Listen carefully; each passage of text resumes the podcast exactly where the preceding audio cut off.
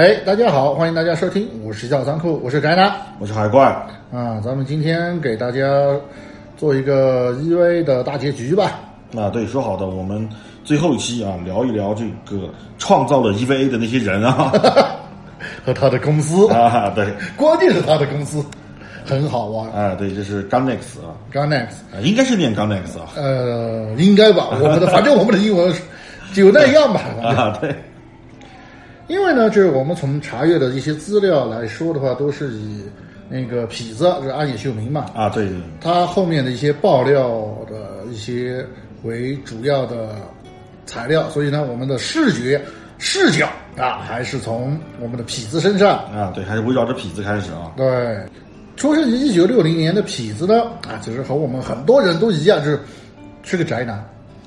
他肯定老色痞，一一看就知道了，他当时就是喜欢上了两件东西，一个呢就是机器人动画，就是萝卜片嘛；啊，对，另外一个呢就是特摄片。啊，奥特曼啊，嗯，他现在终于如愿以偿了啊，他一直都是在搞奥特曼。，对对对，其实他一直拍特摄，对，这你看 EVA 其实它就是特摄啊，嗯，就是特摄的拍法，只不过他拍成动画，他之所以特别沉迷在这两个兴趣爱好里面呢，就导致他的学业呢，就怎么说呢，一落一落千丈吧。反正幸好当时日本没有杨教授。等到了高中时代呢，他就开始啊搞动画、搞特摄、搞这些，看到没有，这才是爱好，这才叫沉迷。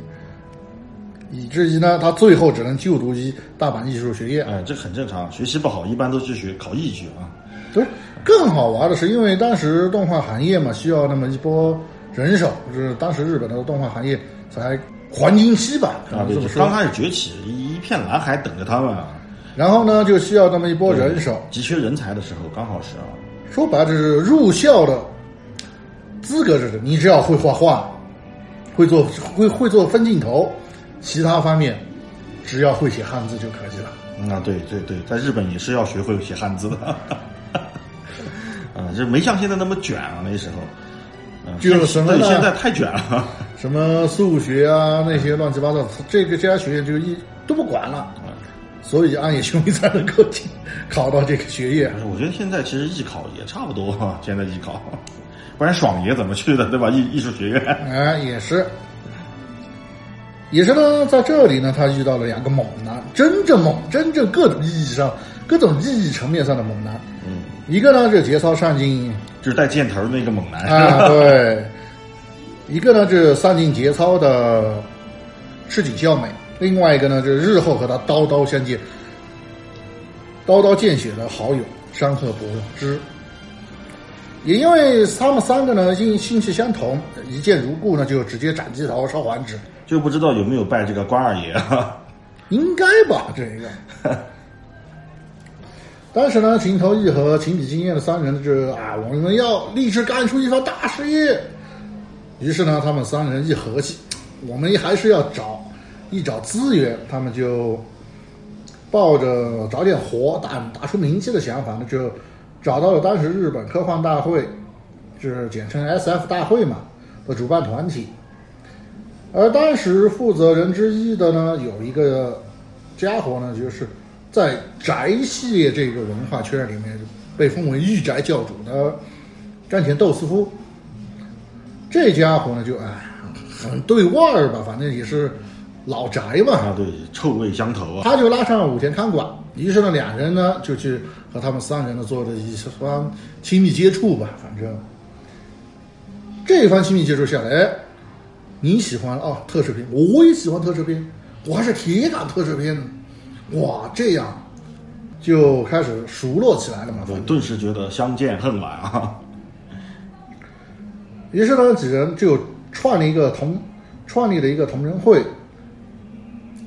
d i c o n Film，而冈田斗司夫呢，就直接通过自己的一些运作嘛，帮他们拉了一个活，就是为科幻大会的开幕呢做一个小短片。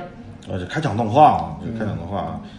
于是呢，痞子就开始做机械和特效，山鹤呢画背景，赤井呢负责人物和怪和怪物呢，就是那些设定嘛，就是三人一通协作，把这个应用了三人的宅之力把动画给做好了。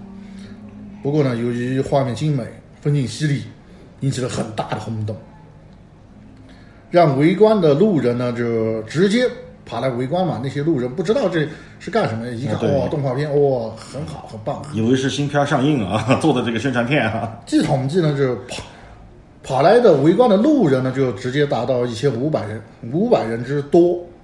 另外呢，也是小道消息吧，也是因为他们的宅之力燃烧的太过充分，导致他们负债他们一向来如此，向来如此，这只是开始啊。基操。啊，对，对，这向来如此。但我觉得这不是坏事儿，后面我们慢慢聊。我们得到的小道消息是因为三人的宅基地呢，反正燃烧的很充分，就导致他们的他们仨都背上了债务，然后呢，他们就开始分暂时性的分道扬镳。注意，这他们三这个时候呢，他们几个绝对没有散伙，这个同好会绝对没有散伙。对，这个是他们的常规操作，他们经常这样，就做不下去了，然后散伙挣钱，挣够了又一起接着作，正常正常操作。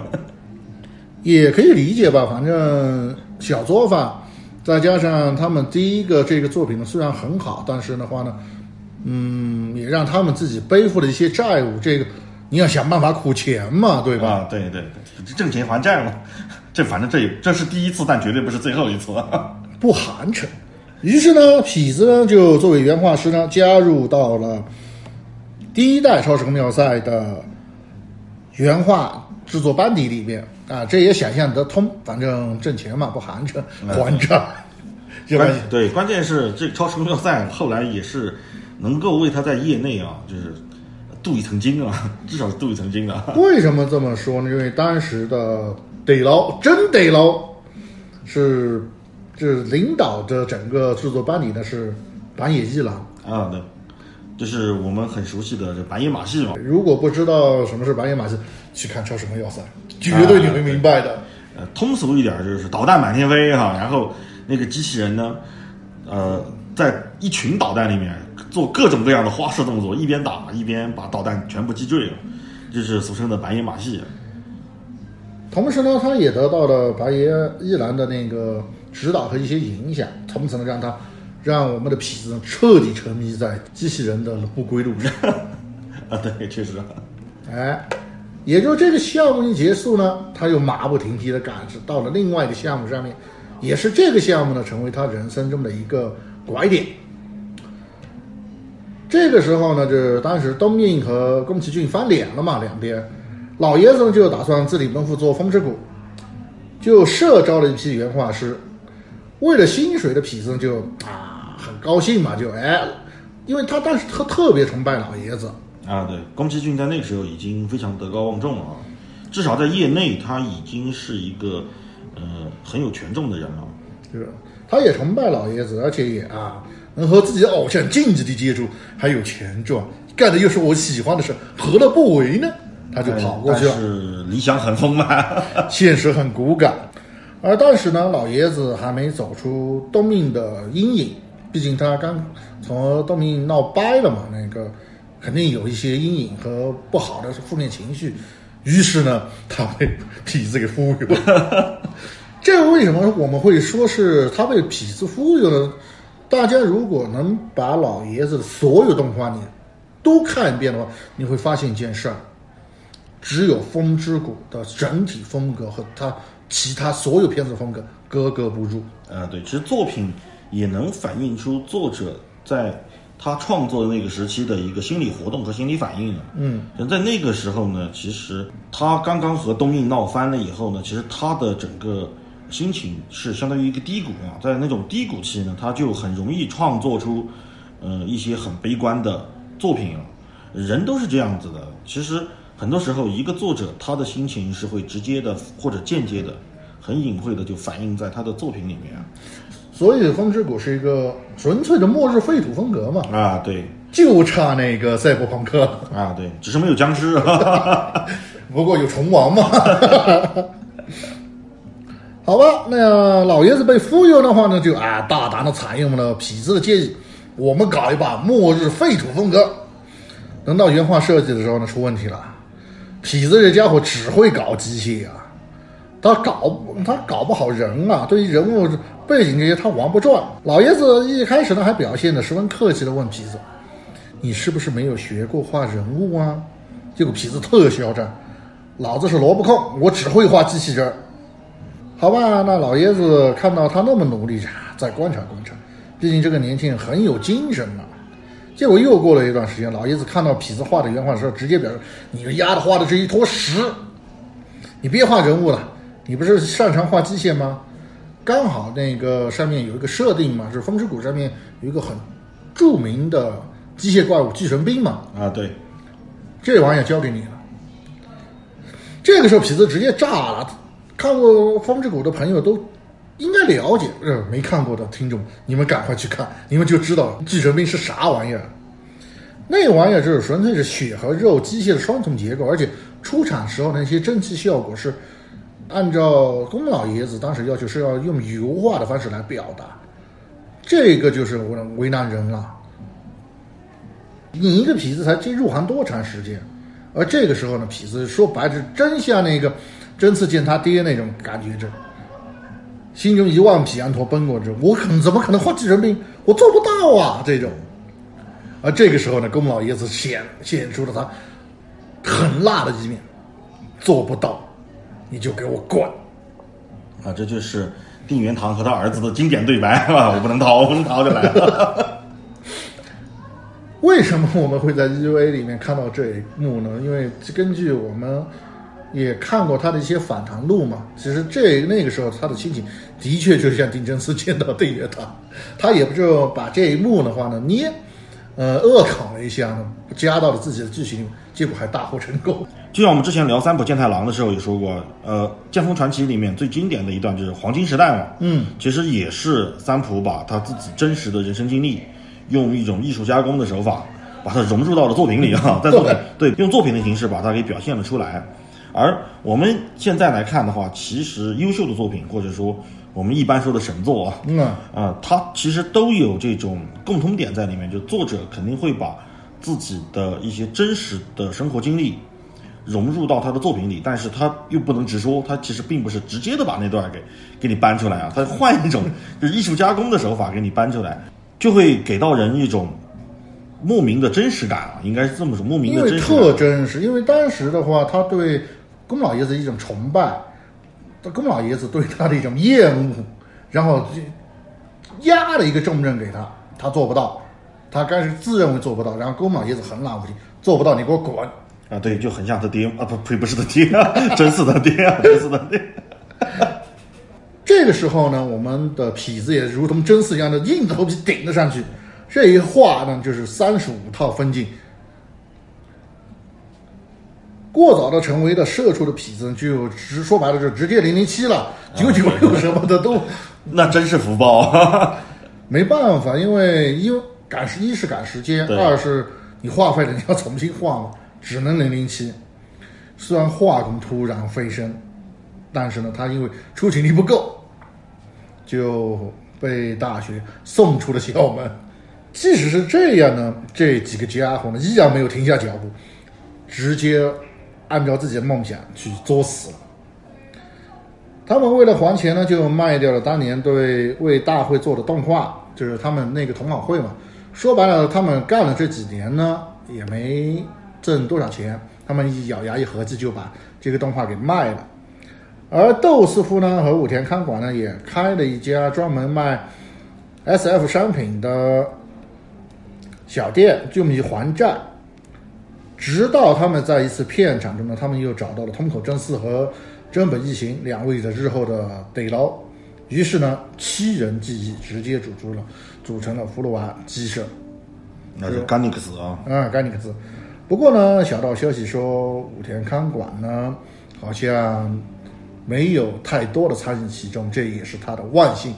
为什么这么说呢？立志要搞事的他们呢，终于这一次的搞了一波大的。那个十分出名的王力宇宙金，三点八个亿呀！嗯，对，这是预算啊，预算三点八个亿，是因为当时他们要对标宫崎骏的《天空之城》嘛？嗯，因为当时《天空之城》差不多投资也是三点八个亿，啊，日元啊，说的是日元。嗯，但最后就远远不止这个数。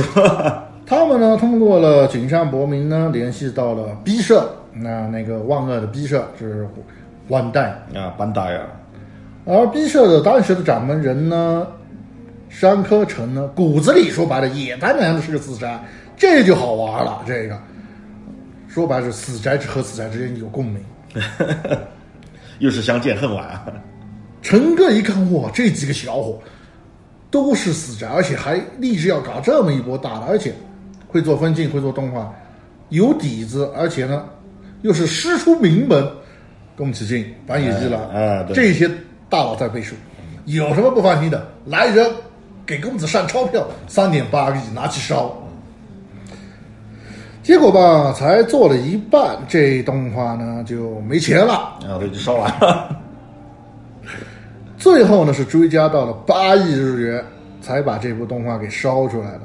虽然动画搞出来，但是作为股东之一的鸡舍呢，也背上了超一亿元的债务。这个时候呢，鸡舍内部就出问题了，捅了那么大一个马蜂窝，没办法嘛，你鸡舍才成立一家小公司，就背了超一亿日元的债务，那个怎么办？于是呢，鸡舍就把当时的监督山河广志呢给下课了，换下了痞子，准备二战逼社。为此呢，他们一合计，嗯，玩宇宙经这种太有深度了，观众不懂，不懂我们的意义，不懂我们的美学，我们干脆这样，只搞美少女，只搞热血，只搞机器人，我们卖 OVA，赚啊死宅的钱怎么办？对，就 是听过我们以前的节目的听众就知道，我们以前大概的对 OVA 做过一个解释，就是日本的录像厅啊，嗯，因为录像厅呢是只允许成年人进入的啊，啊，所以就有很多擦边球的一些东西，呃，所以这个二次元老色痞这名号其实就是这么来的，这个不是空穴来风哈、但是呢，其实我很想跟大家说一下《王力宇宙军》这个作品啊。呃，虽然最后他烧了八个亿啊，嗯，亏的点儿掉啊，但现在不能算亏啊。前前些年痞子还为这事儿专门发了个微博，啊，推特他们是推特发了个推特，呃，王力宇宙军盈亏平衡了，啊，保本了，到到前两年保本了。大家可以说想象一下，多少年啊，了？对，这个投资回报周期实在是 真的是感人。啊但是我想说的是，其实如果你看过《王力宇宙军》，你会发现啊，当然实事求是说，那片子它就像教父一样，真的，就它其实你如果年纪不够的话啊，就是年轻人来看它，呃，他会很枯燥、很无聊。说实话，我第一次二十岁看《教父》，我也看不下去了，看了十五分钟我就把它关了啊。但是到三十岁以后，你再去看它，你会觉得哇，相见恨晚。这王王力宇宙军，它就是这样的一部作品，它非常的缓慢，像文艺片一样。那肯定你把动画片拍成这德行，那不亏他见了鬼了啊！啊，第二呢是，你看过你就知道，他没法出周边啊，那个东西，他没有周边可以卖。我就不明白当时 B 社为什么会就是万代啊，他为什么会去赞助这个片子？可能就是因为宅之魂吧。宅之魂嘛，只能用这个来解释。万恶的逼社啊，以卖胶为主的这个万代为什么会投资这么一部片子？你完全无法卖胶啊，那个。呃，但是那部片子我觉得它是有非凡的意义的，哪怕你现在在小破站之类的去看一些 UP 主，他们会把老的动画片翻出来。呃，我先说一下，我是真的看完了全片的，那资源真难找，说实话真难找。但是找到好的资源以后，你现在去看它的制作，真的是吊打很多动画片的，真真的，就当时的赛璐珞可以做到如此精良的地步，尤其是最后火箭升空的那一刻，你是真的能看到经费在燃烧的，真的，那是真的是心里面都会在滴血，哪怕你是一个观众，你都有心心在滴血的那种感觉，可想而知当时的投资人啊，是顶着多大的压力让他们哥几个去干这种事儿啊。但从整个行业的角度来看，我觉得恰恰是你要有这样的一部影片，去推动整个行业的进步。嗯，这技术也好，呃，观众的审美也好，还有就是整个行业的从业人员的整体素质也好。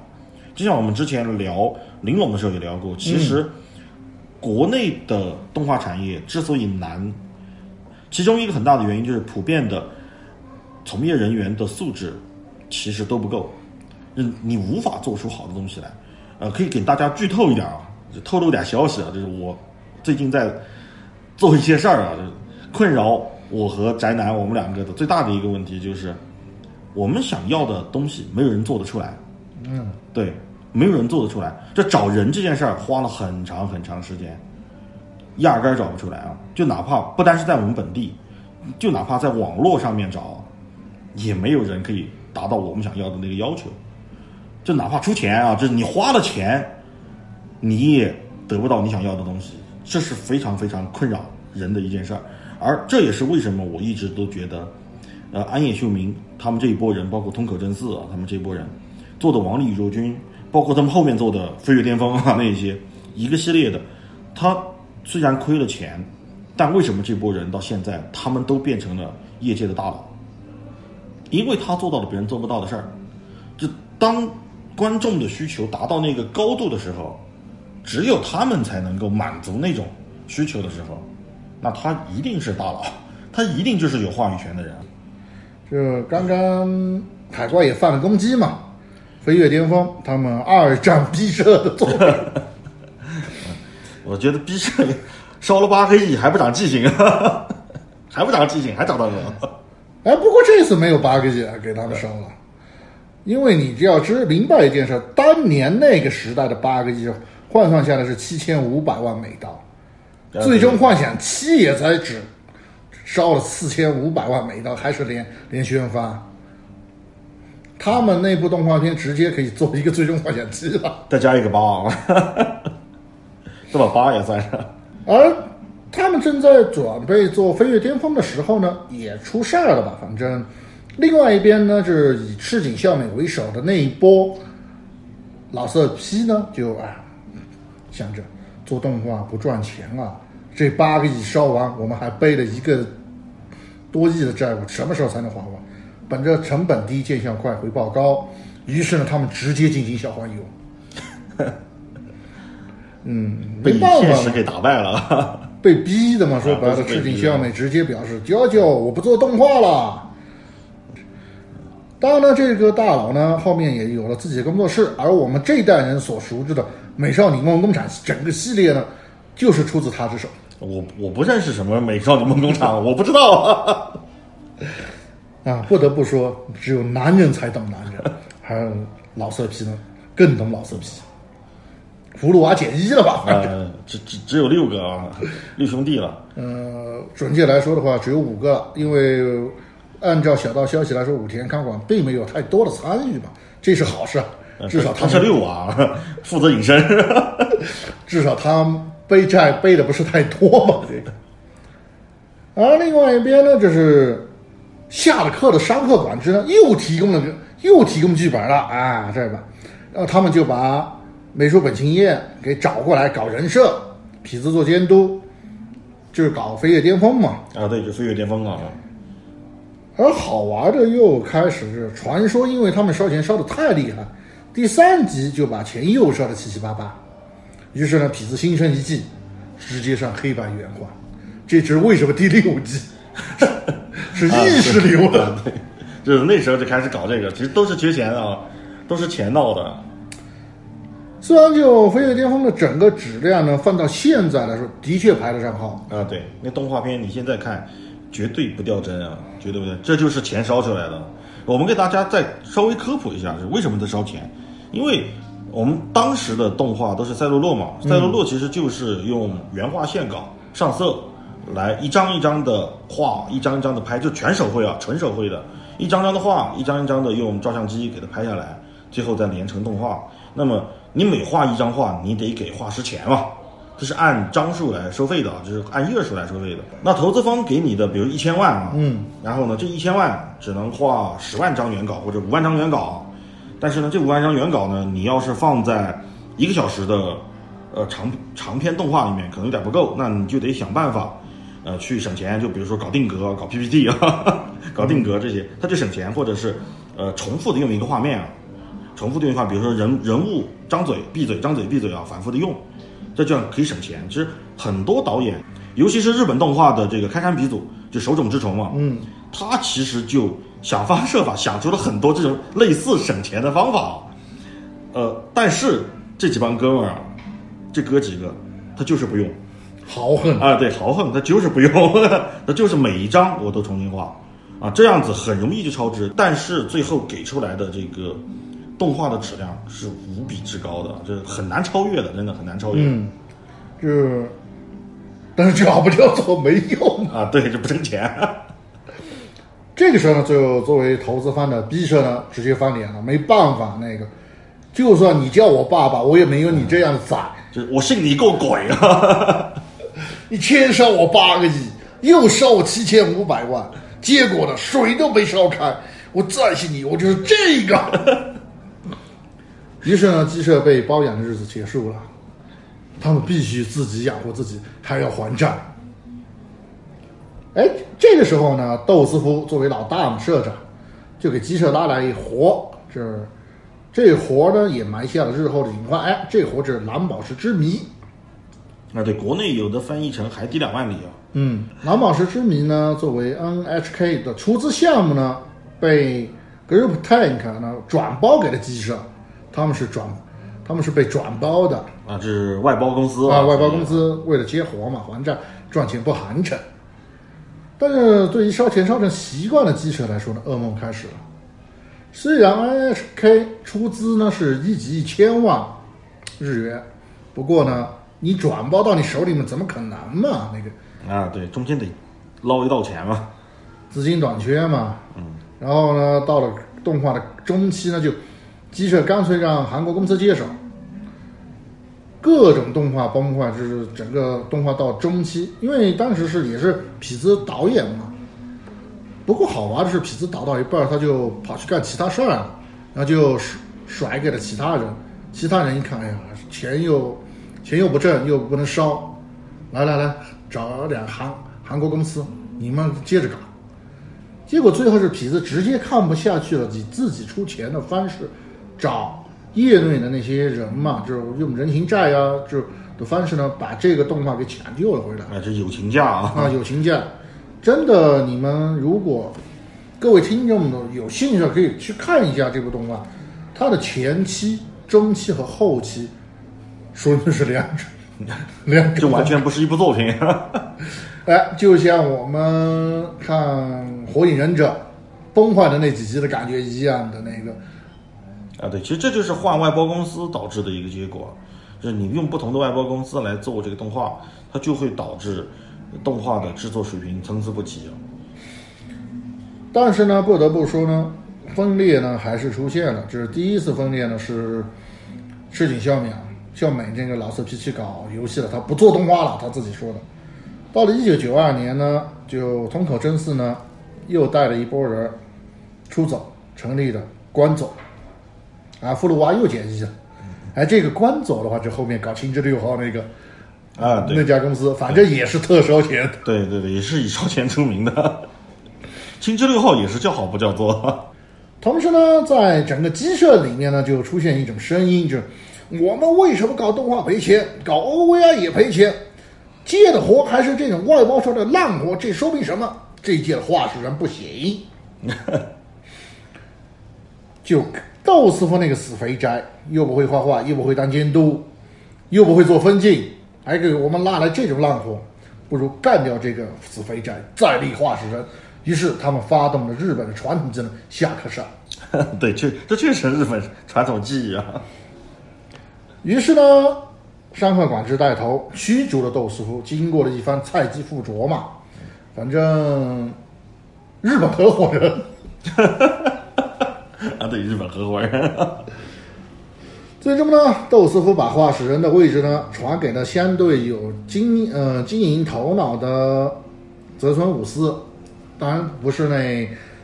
烧钱葫芦娃里面的那其中一个哥们儿，反正这哥们儿的话呢，有一点经营头脑。窦师傅一看啊，你还有点经营头脑，这画师人你来当，记住，那小子给我看好了，他搞我以后还要搞你的，他就走了嘛。啊，反正以后的锅都是你来背啊，想清楚了。到了九五年呢，就有痞这个年这一年呢，也是一个特别重要的一个啊，对，痞子呢亲自操刀撰写出了《新十一骗钱战士》的剧本。这么说也没错啊，对吧？没错没，错。又让呢真本一行呢开始做漫画的连载漫画做预热，结果这一连载就连载了二十三年。不过呢，好玩的是什么？因为漫画的结局和动画结局完全不一样，漫画是一个很 happy happy ending 的一个结局嘛，啊，对，所以我们也不能说那个《EVA》是一部漫改作品，应该说是漫改改漫改加改作品吧，因为因为它的结局不一样。啊，对，就前面都一样，前面几话是一样的，嗯后面就各种呃骚操作、牛鬼蛇神就来了，对，放群魔乱舞，对。但是呢，在一九在九五年嘛，那个时年代呢，就是日本人的钱包比脸还干净，不可能有哪家电视台出资搞全自动化，那疯了那个，刚就被美国人把那个广场协议给签了，在日本哪有钱嘛？啊，对，对鸡舍来说，两次不盈利的结果被他们归咎于吃了没有版权的亏。于是呢，鸡舍准备自己干站出来搞这个项目，搞个项目嘛。但是鸡舍有两个选择，一是山河博之的，我还要再战王力宇宙金，这次我要烧二十亿，你们谁给我找投资？另外一个呢，就是痞子的艾娃，痞子也表示啊，我不知道我要烧多少个亿，反正呢，我也希望你们帮我去找点投资。啊，这更吓人啊！这 我多少钱我都不知道。于是呢，就大家开会嘛，这兄弟几个嘛拉过来开会嘛。结果除了山河以外，所有人直接 pass 了那个王力宇宙金。为什么？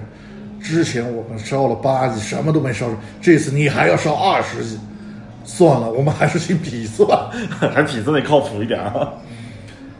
但是选了痞子的艾娃呢，放在他们的问题是没钱，鸡舍没钱。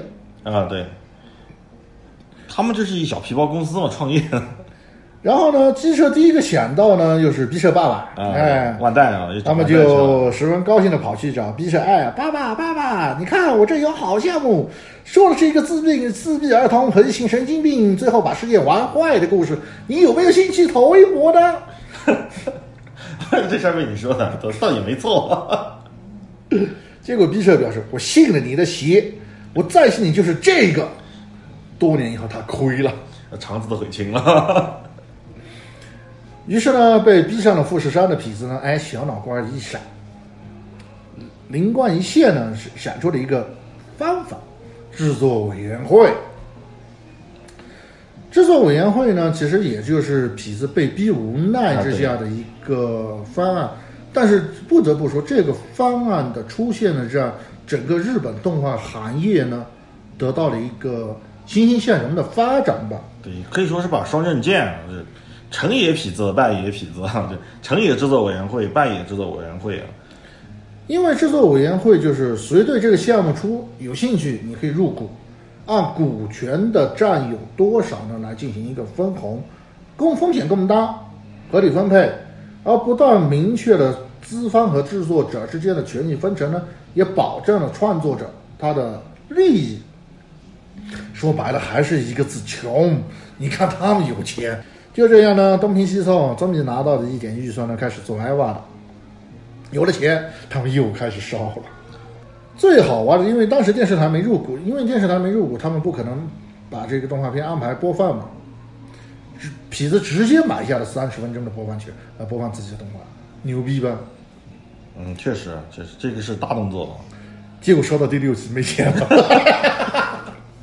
虽然没钱了，但是他们没有预料到这这部动画的好评度呢和以往完全是不一样的。主要是当时他们把它移到了成人档，而不是还儿童时间播放，儿童时间那个就完蛋了。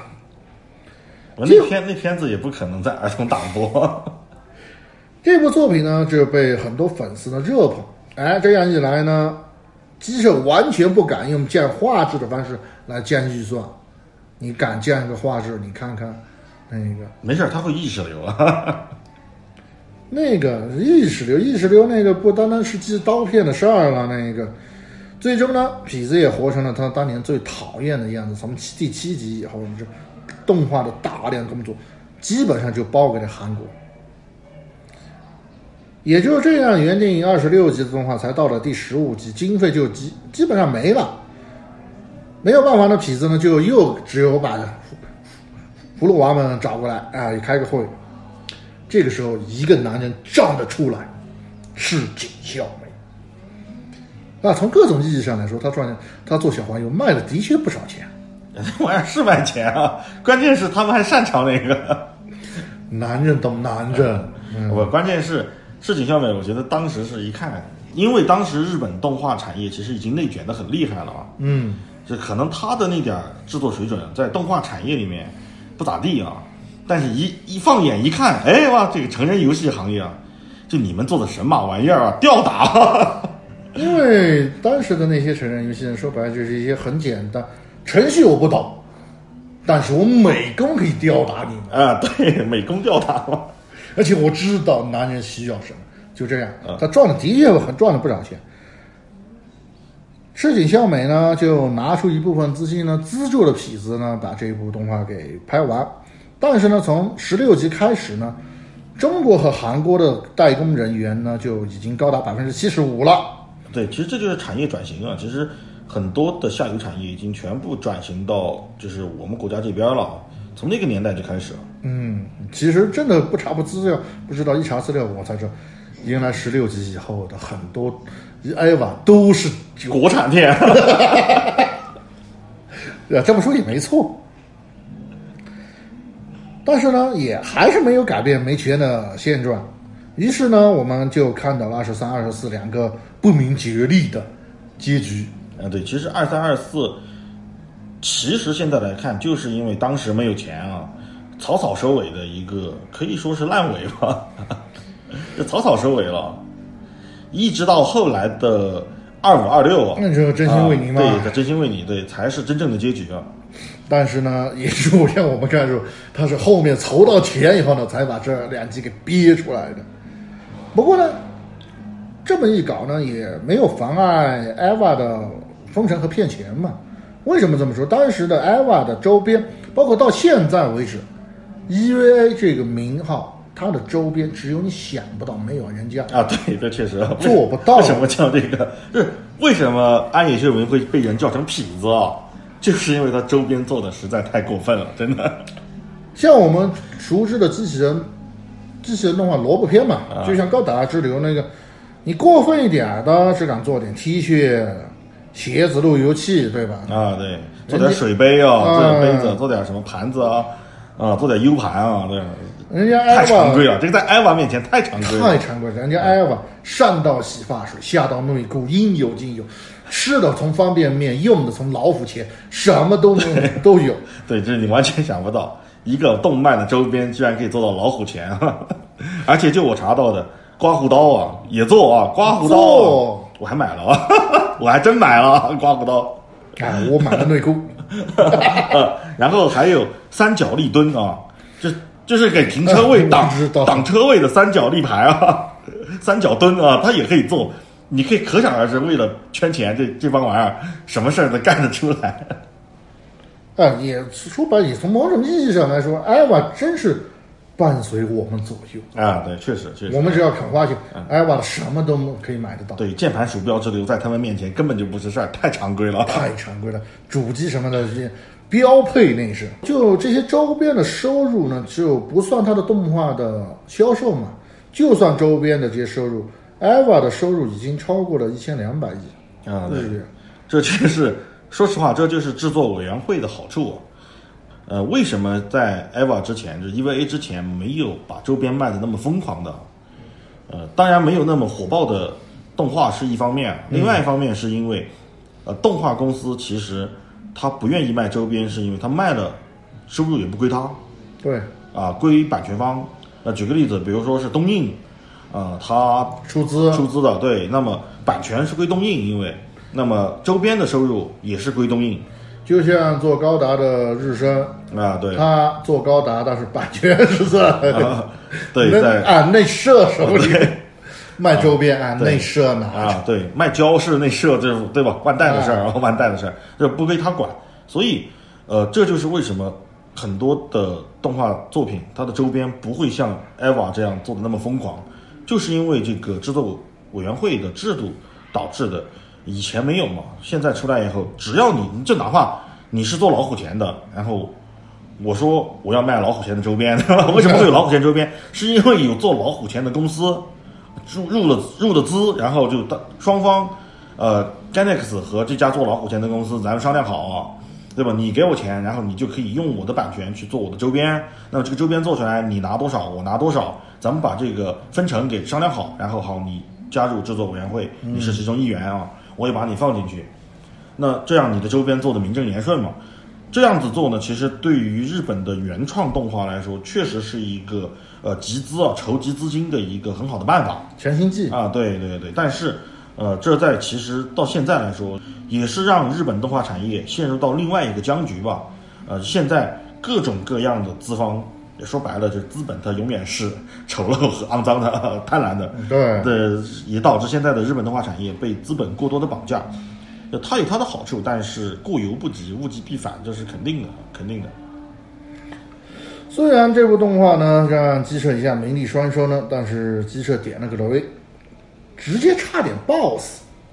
为什么这么说？就是哎来了，第二次冲击来了。第一次冲击是把窦师傅给赶下台了啊，对。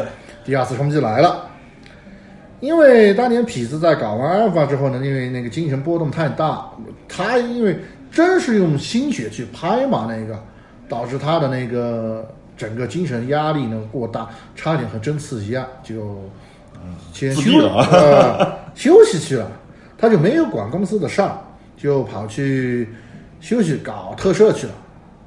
结果到了九九年呢，在不知情的情况下呢。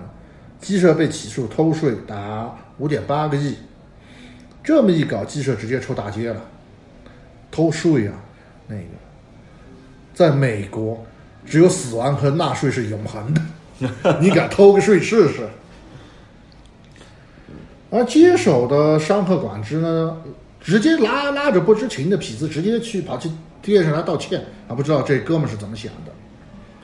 然后呢，又跑到。又拉着痞子说：“哎，哥们儿，你看，现在鸡舍的名声臭了，要不你来做个董事？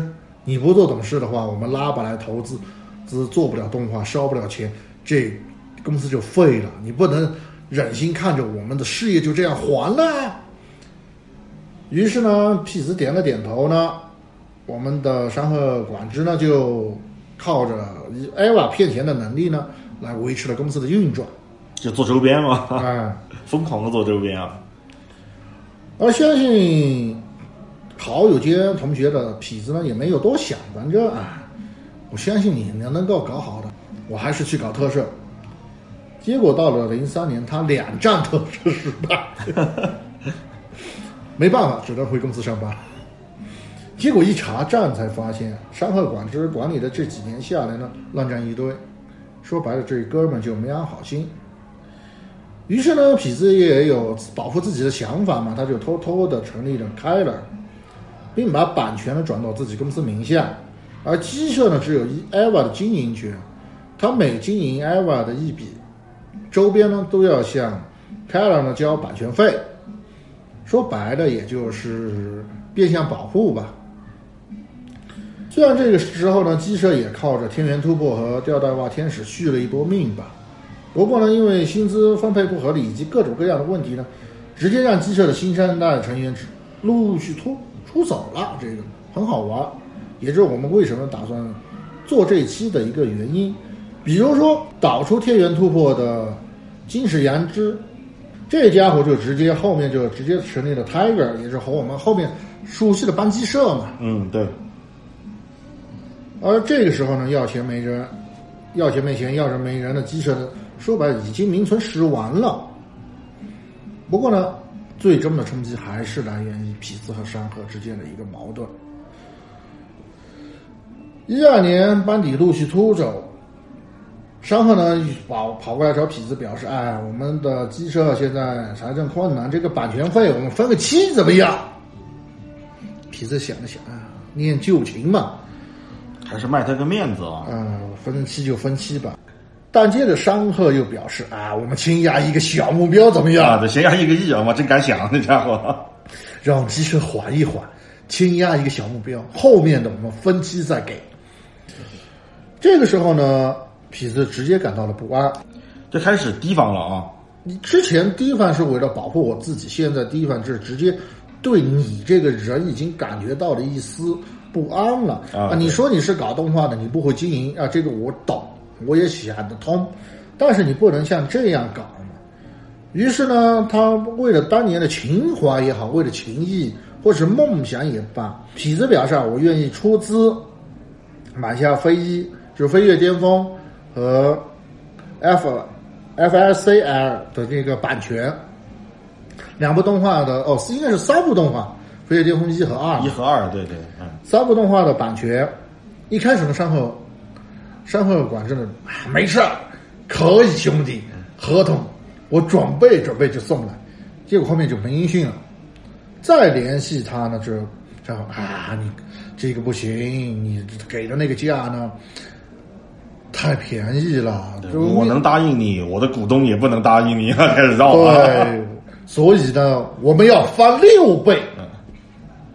这下呢，痞子又不爽了。你这动画我也有份儿啊，我是监督啊，你把我的东西卖给我，还狮子大开口啊？我是白给你们钱赎身的，你还是敢狮子大开口，你还当我是兄弟？于是呢，这事儿就不了了之了。不过最过分的是什么？就是不再做人的山鹤嘛。他不但在二零一五年在未告知痞子的情况下，将《飞跃巅峰》和 F I F L C L 的版权直接出售，次年呢就直接停掉了对开了的还款。嗯，说白了是正儿八经当老赖了啊！啊，几经波折之下呢，痞子和山鹤这对好兄弟最终兵戎相见，对簿公堂。而也到了一年之后呢，在鸡舍败诉之后呢，他说白了，真的迎来了自己的黄昏。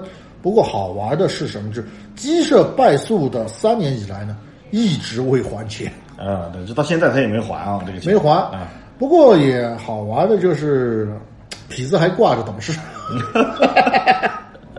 那没办法，痞子还是鸡舍的董事啊。对对，情谊嘛，情怀。反正呢，就是山鹤呢也下课了，然后呢，我们的鸡舍也迎来了自己的黄昏。反正像以前的那几个哥们呢，出走的出走，自己开工作室的开工作室，培养的新人呢也自己搞了个班鸡舍。这也是为什么我们可以看到，就是痞子在做 EVA 的新剧场版的时候，你明显可以感觉到他整个人的状态和九五年的那个那个时候是完全不同的那个时候呢，虽然经历了社会的毒打，也经历过毒打，但是就那口气还在啊。对啊，就那口气还在，就还是那股那股中二的味儿啊。对，至少他能，他敢手撕明日香。啊，对，但是你看到了新剧场版四部曲啊，痞子虽然我觉得根儿还在啊，就人家都玩三部曲，我偏不啊？哎，我偏要四部，你要啊怎么样？对，对就这样啊，就那那根儿还在啊，但是你可以明显感觉到，在整个影片里面，痞子对于呃整个 EVA 的诠释，其实也是他自己人生的一种成长。我相信每一个像我们这样年纪，从以前的呃 EVA 看到现在的，嗯，呃这样的呃二次元老色批吧，可以这么说吧。我认。啊，认认认，这个我们认啊。我我们不做不立人设啊，立人设容易崩。对，我们认。我们认啊，呃，就是到了现在啊，我们可以看到新剧场版里面，它收敛了很多，就没有像以前的那样的歇斯底里。尤其是我们看当时他做的二十五和二十六话，也就是他的剧场版《真心为你》嘛，嗯现在我们称之为真心“真心为你”啊，其实它就是 EVA 应该有的正儿八经的结局啊，对就是26啊对话的结局啊对，他本来就是以前的结局啊。就你看他做那个结局的时候，就非常的歇斯底里，丧，啊，对，很丧，而且是很偏执，可以这么说，就很偏执啊。特别是对明日香，你不听我的，我就弄死你。对，你明显感觉到那个时候的痞子是充满了一种呃恶意和仇恨在里面的，就是他有满满的仇恨和恶意，需要通过作品来宣泄。但是到了呃新剧场版，尤其是中，就是尤其是你看中的时候，你会发现佛系了啊。就像我们刚刚给大家介绍的，其实他做完整个 EVA 的时候呢，他的整个精神状态是不健康的。对，这也是为什么导致他没有广其实你从作品就能看出来了。说白了呢，任何一个人导这么一部作品，要么就是进阿克汉姆的话，如果他不进阿克汉姆，那个就是藤本树，对吧？要不就是戴个面具，每天晚上披个披风去嗯大街上溜达的那个到处蝙蝠揍人啊，侠。到处揍人，他怎么讲宣泄嘛？大家都是人嘛，对，所以他没有管任何公司的一些事儿，跑去做特摄。也就是在那个时候的话呢，就二代目呢，他犯了错，那得，把公司搅得一塌糊涂。也不是搅得一塌糊涂，其实他个人污点吧，就是五点八个亿，他自己偷税漏税了五点八个亿，导致整个，因为日本那边的话，对这一块也是比较看重的，嗯，哪个地方这片都看重，五点八个亿啊！啊，当然啊，这个五点八个亿除了津巴布韦啊除外，那不是个事儿啊。啊，不过好像他也没有带自己的小姨子跑路嘛。于是呢，就导致了一个信任危机。而这个时候呢，明明，呃，当然我们是按照他的回忆记录来说的，这些是具体的原因的话，只有他们自己。啊，对，在这个时候呢，就是山贺管制呢拉着他跑去电视台道歉，他完全不知道是为什么我要去道歉稀里。糊涂就去了啊。对了，就是我信任你。结果呢，山贺管制接手三代目以后呢，就又把公司搞了一团乱，这导致他二战特摄片失败，没办法啊，只能灰溜溜的回回回去上班了。上班一一查账才发现，我靠，这是一笔烂账啊。这是全是烂账啊！所以，于是呢，他才自己搞了开了。所以这也是为什么后来 EVA 中嘛，这记者采访他，问他对于做动画的一个感想，就他做动画的理念是什么？嗯，而痞子的回答是，他想用一种真实的手法去拍摄动画，因为他说了一段话，就是在动画里面或者在这个影视作品里面，其实导演或者说是编剧啊，就创作者，总有一种先天的失真感，就是他假设里面每一个人说的每一句话都是实话。就我们现在回过头来仔细思考他的这番话，其实是对的。至少绝大部分作品里面，角色的对白都是发自内心的。但是痞子说，实际上在真实的世界里，人们说的大部分话，往往是违背内心的。这就是为什么我们看 EVA 这部作品会和其他的动画作品有巨大的不同的地方。嗯，包括明日香，对吧？最明显的就是明日香，呃他明明对吧很喜欢真嗣，但是从来不表白，从来不表白，直到最后实在憋不住了，而且很很隐晦的说了一下，也只是很隐晦的说了一下，呃，并没有就是很直白的说。包括我们看 EVA 里面的每一个人的每一句台词、每一句对白，其实你都可以用另外一种方式去理解它。就除了他表面上说的内容，实际上他还有他真正想表达的，就我们说的黑话嘛，对吧？我们说的黑话，这里面他会说的很隐晦，这是他们在设计台词的时候，我觉得做的非常棒的地方，做的非常棒的地方。但换过来说，这也是呃安野秀明啊被真实啊被这个社会吊打以后的感悟就像我们最后说的嘛，日本合伙人啊，对，最后闹得不欢而散啊。其实的话，从冈田斗司夫开始吧，就已经埋下了一个种子，就是他们认为这老大不行，就干掉这个老大，然后我们换一个老大上去，你就不会想一想，为什么不是你自己的错？冈田斗司夫为什么？我们为什么会说是菜鸡附着嘛？其实就一堆宅男的话，他们争权夺利的话，其实没多大看点。这个最多的话对，就人就那帮玩意儿啊，他手段也不高明，真的。真的手段极其低劣，就啊对放到都市职场剧里面活不过三集。啊，对，也活不过三级的那种，真的。但是呢，最后冈田斗司夫妥协了，然后把权力全部交出来以后呢，他离开了鸡舍至少是个善终嘛。善终，然后呢，赤井孝美呢，呃，成为了一代老色皮的啊教主。其实他离开的也很早，他一开始就去做游戏了嘛。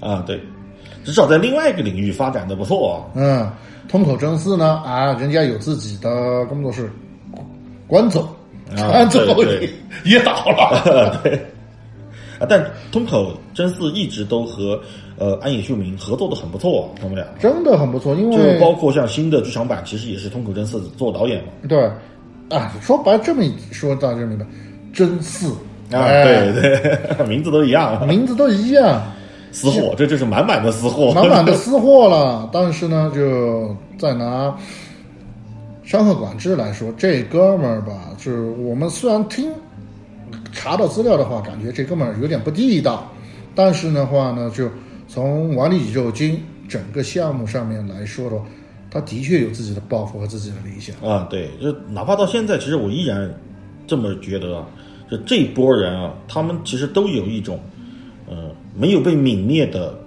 憧憬和血性啊，他们一直在挑战呃日本动画一些腐朽的东西。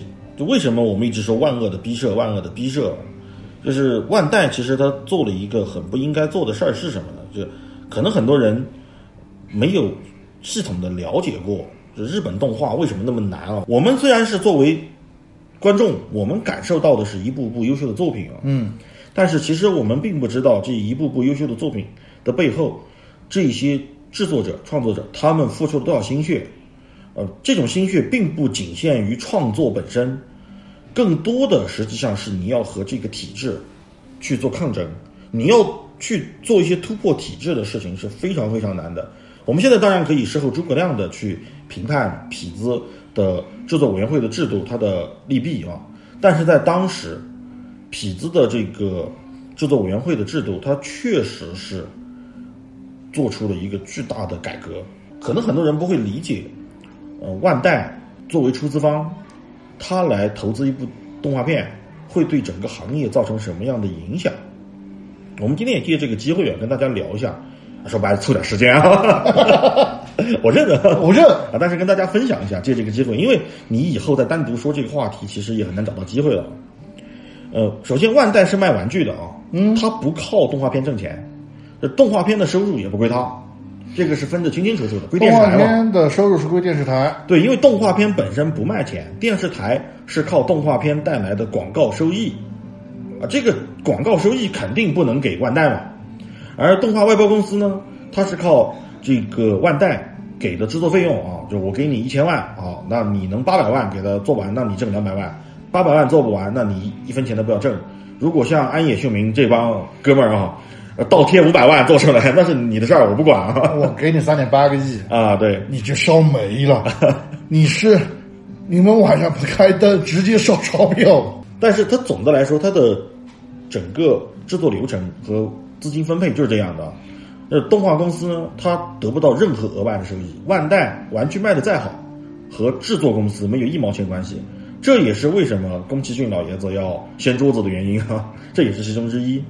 而电视台呢，它反正不承担任何风险，它唯一承担的风险就是你动画卖的不好，我广告卖不掉嘛，对吧？嗯我同期的广告卖不掉，那这个是我的收益的风险。但是其实电视台的风险也很小，电视台它风险，如果他发现那个哎，这个时间段的广告卖不掉，我调时间就可以了。啊，对，对，他也可以，他也有他自己操作，而所有的风险压在什么地方呢？压在万代，啊，所以风险压在万代，所以魏高达要被腰斩了，要换帅嘛，啊，那万代呢，为了规避风险呢，他就会做一件事儿，就是我尽可能的降低我的动画制作费用，让它变成一个刚刚好能够让市场接受的程度，哎，因为动画片的制作费用对于万代来说是一笔营销费用，它是一笔纯粹的成本。这个背后造成的真正的一个问题是什么呢？是整个行业，就整个动画行业，它会变成一个就没有顶尖人才的行业，因为所有人都开始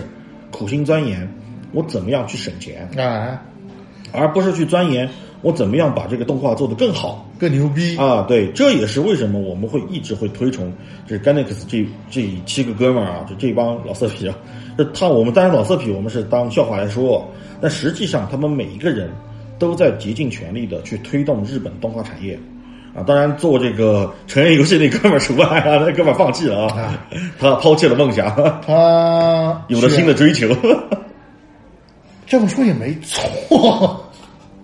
啊。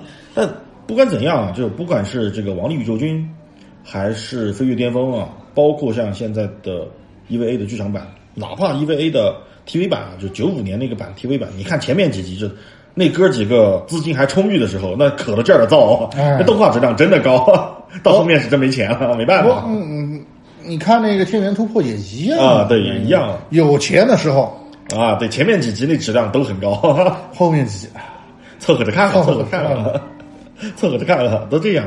但正是因为这样，才让整个日本动画产业保持着他们的水平，制作水平在同步的在成长，没有被其他的呃欧美啊一些国家给落下。就是他们为什么我们现在可以看到，像比如说最近的《闪光的哈萨维》啊，嗯这样极高质量的动画，二 D 和三 D 结合的如此之好啊。这就是那么多年来有一批像他们这样的人，啊，包括龙之子对吧？嗯 龙之子啊，了解日本动画都知道，也是可乐劲儿的烧钱的那些玩意儿 可乐可乐去可乐劲儿的造，啊。对，拍部动画片啊，龙之子成立四十周年啊，拍一部《压 Karas》，然后呢破产了，四十周年就是他的忌日。对，破产了。其实的话呢，这整个就像我们刚刚所说的，整个日本的动画行业呢，就是现在目前为止呢是被资本所包裹裹挟。所以我们才可以看到像吉主夫道那样，对吧？嗯明显是坑这个奈飞的那个作品，就完全 PPT 啊。嗯，现在的话，从其实从关佐之死之后呢，就是金阿尼崛起之后呢，就导致日本的整个潮流呢，这动画潮流开始从轻小说方面发展，结果就变成了哎，肉肉肉，你再差一点就是李番了，嗯再往后，再往后，我们录音就是哔，不对能说了。对，其实反而以前的那些热血番基本上很少。现在冒出一个斩鬼之刃来，哇，各个神作啦，怎么的？其实这些都是我们以前看过的。对，包括像呃《一拳超人》啊，你看他的第一季动画啊，啊，那么那个质量真的高啊，然后一个不如一部，一部不如一部啊，一个比不上一个，到后面你完全没法看，到了第二季就彻底崩了。为什么会崩？实际上无非就是呃资方对吧？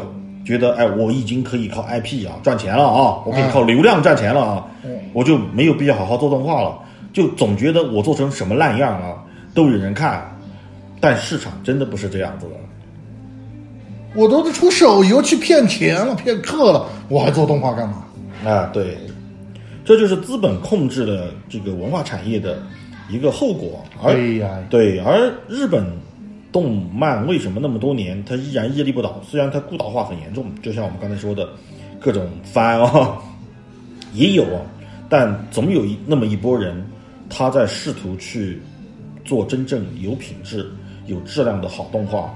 这也是为什么我们会对像玲珑这样子，呃的异化天开这样的团队充满敬意啊的原因，也是因为中国的动画，我们国产的动画，确实也需要这样的一波人啊。就他可能很生涩，他可能还不够成熟，但是就是需要有这样的一波人，我不计成本，我敢于冒这个风险，去提升整个行业的制作水准和从业人员的总体水平。就总这个行业总得需要一些顶尖人才，才能把这个行业推动着继续往前走。我要先立一个标杆，让其他人知道中国动画的标杆在哪。哎，对随后这个标杆由谁来打破，我不知道。对，用通俗一点的话说，就是文化行业就得卷起来啊。对 对，就得卷起来。你躺平了，那大家都看烂作吧，啊，对吧？都是呃末世僵尸啊，对吧？那都好了，要不是我的青春，对，都是那种作品。恋爱流产、打斗殴、打小三儿，然后呢，回过头，这就是我们的青春。不好意思，我没这样的青嗯春。，对我我我青春也不是那样，就完全不同，完全不是那样。反正我没过过那种日子嗯，没过过，嗯，没共鸣。啊。对，好，那说了这么多呢，也和大家介绍了现在目前日本的动漫产业的一个现状吧，可啊能这么说，也包含了我们对整个文化产业的一个希望和向往。当然呢，也感谢大家收听五十要三库，我是宅男，我是海怪，咱下期再见。